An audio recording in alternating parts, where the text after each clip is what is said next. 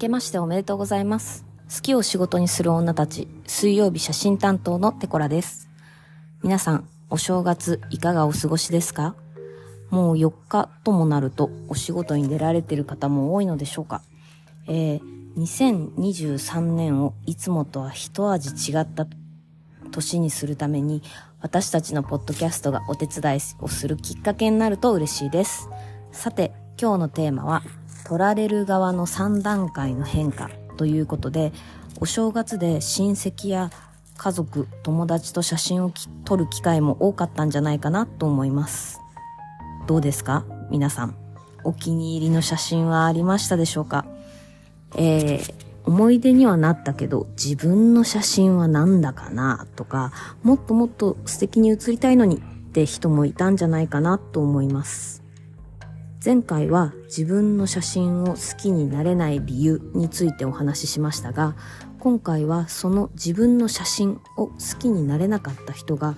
どんな段階を経て魅力的に写真に写るようになるのかについて、えー実際に私の撮影に参加してくれた方たちの変化をお話ししたいと思います。えーまずその段階は3つありまして、1つ目は緊張。多くの人がこの段階で写真が苦手って思ってしまう状態なのかなと思います。なぜ緊張してしまうのかや、その時の自分の笑顔がどんな状態なのかについては、前回のポッドキャストで詳しくお話ししているので、聞いていただけると嬉しいです。そして、二つ目は自然体です。はい、えー、撮影会で一日に何百枚と写真を撮られていると、だんだんと緊張の原因でもある見られてるっていう意識が抜けてきて自然体でいられるようになります。実際に参加した人の中には、あの、レンズがね、あの、クリッターの丸いレンズが子犬の目に見えてきたって教えてくれる人もいました。はい。人によっては、会話をしながらの撮影がリラックスできて自然体でいられたっていう人もいます。えーこの緊張が抜けて自然体でいられるだけでも随分素敵な写真になります。えー写真が苦手という人でもあの知らない間にね撮られてた写真でいい顔してるじゃん自分っていう写真を見つけたことがある人もいるんじゃないかなって思うんですけどこの写真あの、えー自然体でいられるっていうことが 2, 2つ目の段階ですはい。そして3つ目の段階は、えー見せるという段階です。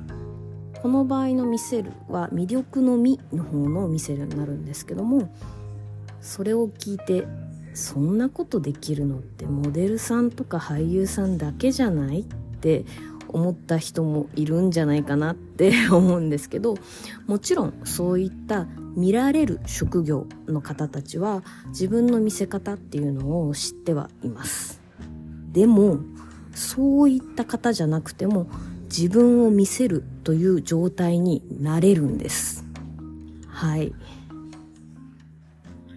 2段階目の自然体でいられる状態になった後徐々に撮影を楽しめるようになってくるんですね。うん。そのもう緊張とかしなくなってるんで。でその楽しめてる状態っていうのはあの自分を見せるのが楽しいっていう領域なんですよ。この見せるのが楽しいっていうのは一種の自己表現だと思うんですね。そのお芝居とかダンスとかあの全身を使って表現することの楽しさに近いんじゃないかなと思います。そういった状態になると無意識に自分の中の好きなところを見せるようになってくるんですね。本当に、なんだろう。普段自分でも意識してないけど、なんこう、ワクワクするような、その自分の中の好きなところをこう、自然と、あの、表に出してくる状態になるんですよ。そうすると、より素敵に、よりその人らしくなっていくんですね。その自分の好きな自分の姿として表現できる状態になってくるんです。それが魅力のみの方の見せる状態です実際に撮影に参加してくれた人の中にもその状態を見せてくれて本当に素敵な写真を撮らせていただきました。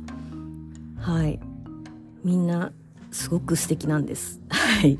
えー、このように段階を経て自分を魅力的に見せることは誰にでもできる状態です。はい。是非今度写真を撮る時には自分が今どの状態なのかなっていうのを意識してみるのも面白いかもしれないですね。はい。最後までお聴きいただきましてありがとうございました、えー、撮影会で撮ったポートレートで作ったえー、作品をインスタグラムに上げているので、ぜひ見せる状態の写真がどんなものなのか見ていただけると嬉しいです。えー、概要欄にインスタグラムの URL も載せておきます。はい。えー、明日は木曜日担当、片付けコンサルタントのまっちゃんです。お楽しみに。